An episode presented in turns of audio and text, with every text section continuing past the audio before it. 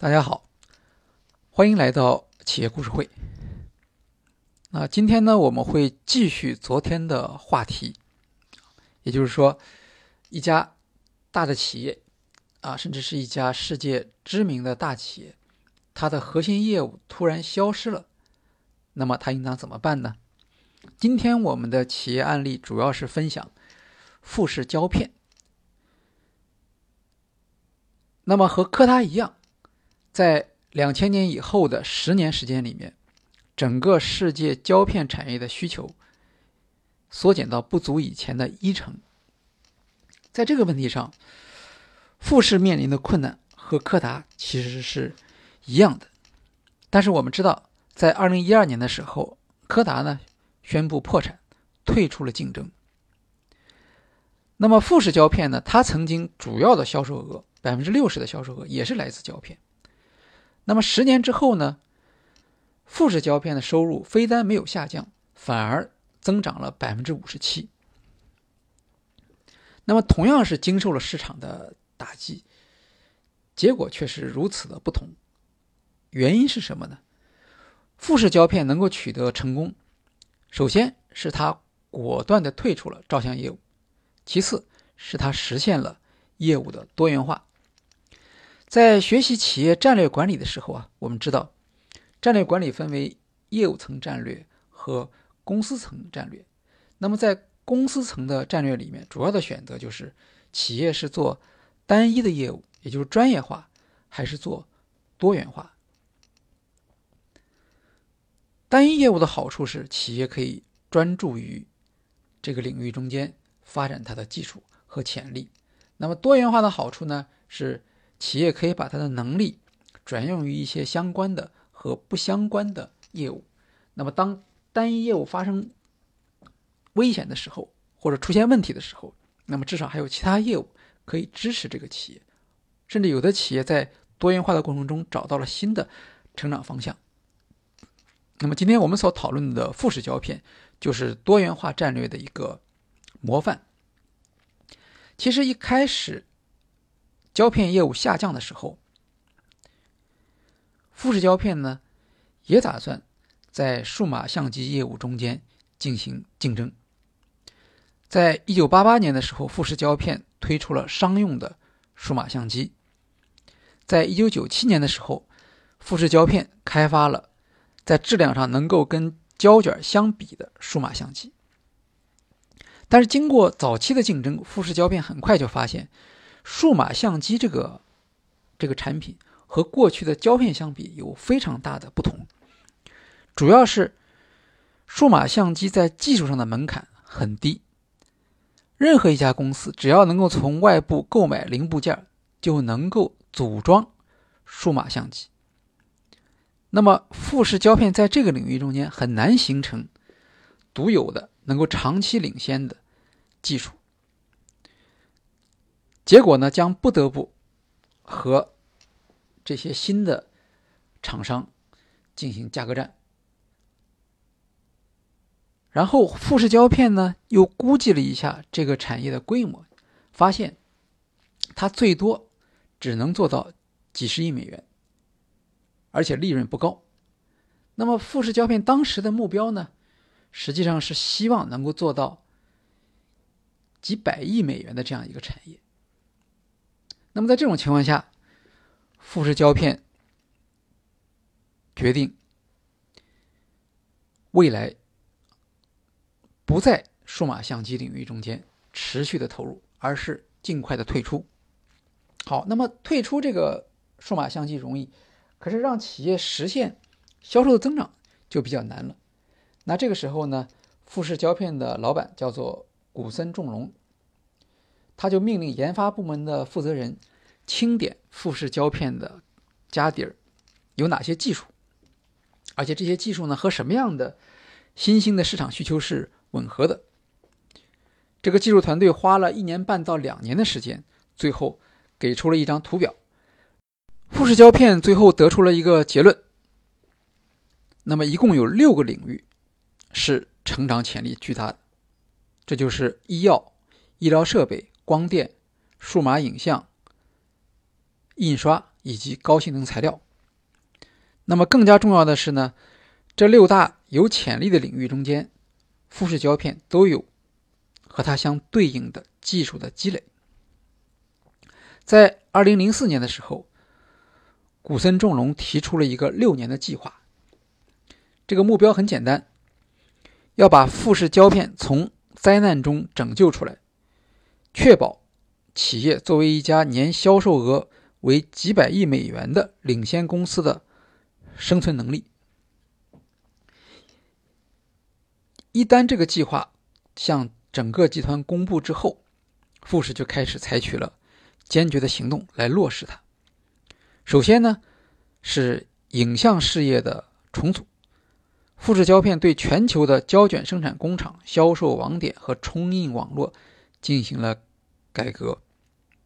首先是保证收益稳定，另一方面呢，就是降低成本。整个影像事业部门从一万五千人缩减到五千人，是一个非常坚决、果断的措施。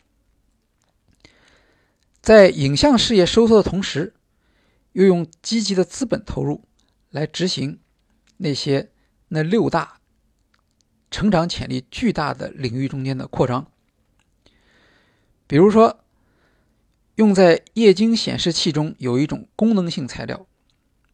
叫做平板显示材料偏光板保护膜。那么富士胶片呢，用自己的成膜技术，发明了一种叫做富士 TAC 膜的产品。这是电视、电脑和智能手机制作 LCD 面板所必须的各种高性能胶片。今天，富士在保护性。LCD 偏光片市场上的份额达到了百分之七十。这个业务呢，就跟它的胶片业务有点像，因为它有一个很高的市场份额，决定了它有一定的利润水平。同时呢，在技术上呢，它也有一定的门槛，不是说谁都能做这一块的。那么当然了，进入到新的业务领域中间。有些技术可能是富士胶片有的，但还有一些是它没有的，所以它从二零零六年开始做了很多的收购，在十年时间里面，富士胶片的并购在全球做了差不多四十家企业，那么这里面当然要投入巨大的资金了，特别是在它特别重视的生命科学和再生医疗这个领域中间，它还要继续做一些并购。那么除此之外呢，富士胶片还在一些别人想不到的市场中取得了成功，比如说化妆品。呃，一般会感觉到一个胶片生产商和化妆品之间其实是缺乏联系的，但是实际上，彩色胶卷的主要成分是胶原蛋白，而皮肤也含有胶原蛋白，并且胶原蛋白的含量是决定你的皮肤的弹性和光泽的一个。主要的因素，富士胶片呢，它有长期处理胶原蛋白的这种知识。比如说，照片褪色，它的原因是氧化。那么，氧化呢和肌肤的老化有密切的关系。所以，富士胶片多年以来积累的一些抗氧化技术，就可以用到化妆品中。富士胶片找了二十万种防止。照片变色的化合物，从里面挑选出四千多种适合用于化妆品的物质。那么做胶片也还要用到纳米技术，就是把成分加工成很小很小的微粒，让皮肤容易吸收。这个呢也是富士胶片的独家技术。所以当富士进入到化妆品领域中的时候，虽然它在化妆品领域中本身缺乏品牌的积累。但是凭借这些技术上的优势，它很快在化妆品领域占有了一席之地。在二零零七年，富士推出的叫做“爱诗缇”系列化妆品，这个化妆品在几年之后销售额增加了十五倍。那么到了二零一零年的时候，整个胶片。销售的这个市场几乎已经消失了，可是富士胶片呢，却成了一家新的公司。在十年之前，胶片销售占百分之六十，到二零一零年的时候，胶片收入只占它的不到百分之十六。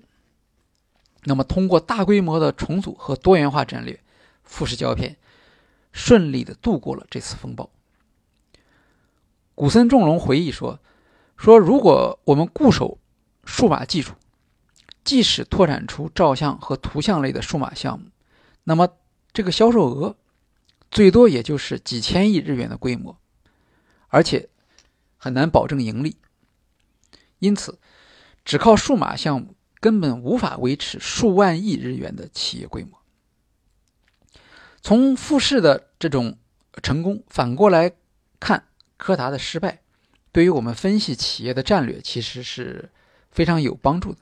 我们说战略决策有两个特点，第一个是影响大，啊，也就是说你这个决策会对企业的整体造成影响；第二个呢是转变难，也就是你选了。不同的路线，选了其中的一条路线，你就不能再选择另一条路线了。那么当时，呃，照相市场数码化，柯达决定顺应潮流做数码，这个呢是合乎逻辑的，也是当时市场的一个自然期望，对吧？你作为一个市场的领导者，你当市场里面的需求发生转化的时候，那你是不是应当迎着这个需求上去呢？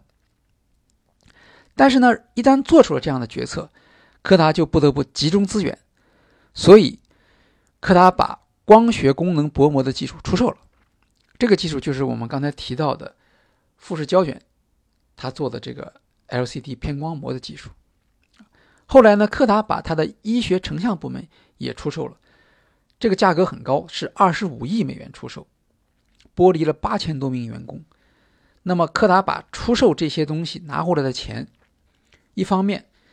弥补它的亏损啊，比如它的数码业务长期是是亏损的。那另一方面呢，用这些钱呢投入研发，来和数码市场上的其他企业进行正面的竞争。那么，当他把光学功能薄膜技术出售，把医学成像部门出售以后，他实际上同时也把自己在其他业务中间有可能取得成功的希望出售了，只不过。这样做法的，在柯达现有的战略决策中是别无选择。反过来，呃，和柯达相比，富士胶片一开始就是一家相对多元化的企业。那么，在很多产业中，我们都可以看到，呃，这种现象。也就是说，行业里的第一名，特别是占有主导地位的，像柯达这样的第一名，往往它的专业化程度很高，而第二名。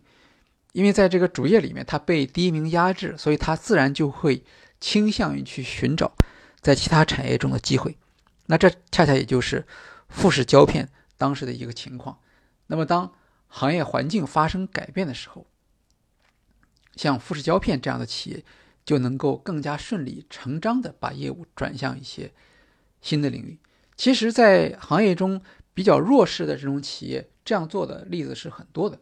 包括在胶片行业里面，我们知道中国的乐凯，啊，那在胶片行业里面，它的技术力量比较弱，它远远比不上，呃，柯达和这个富士。但是呢，当行业环境发生改变的时候呢，乐凯也一样受到冲击，那么它的胶片业务也就难以为继了。乐凯也想转向数码业务，可是呢，因为乐凯过去没有技术投入。也就是说，乐凯甚至连进入数码业务的门票都没有。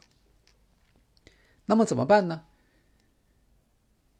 好在所有的做胶片的企业都在薄膜，特别是光学薄膜方面有技术的积累，所以乐凯后来其实也像富士一样，转向啊平板设备所需要的这个 LCD 保护膜这个产业里面，并且成为中国少有的能够在这个领域中间。独立生产产品的企业。那么回过头来，我们再来看柯达。那不管是富士的选择，还是乐凯的选择，在这些技术上，柯达至少不比像富士这样的企业差。甚至作为行业领导者，他掌握的技术可能还超过富士。比如说，像富士胶片的古森重隆就认为，柯达出售医学成像部门是非常可惜的，因为这个医学成像的市场后来不断的增长，啊，是一个真正有价值的部门。但是回过头来我们看，按照柯达的这种专业化的战略，这样做却是必然的。呃，也许我们可以说，柯达的错误并不是对于行业的判断的错误。而是对于自己本业的机会过分乐观，却对其他行业中的机会估计不足，结果导致实行专业化的战略限制了它的灵活性，只能一条路走到黑。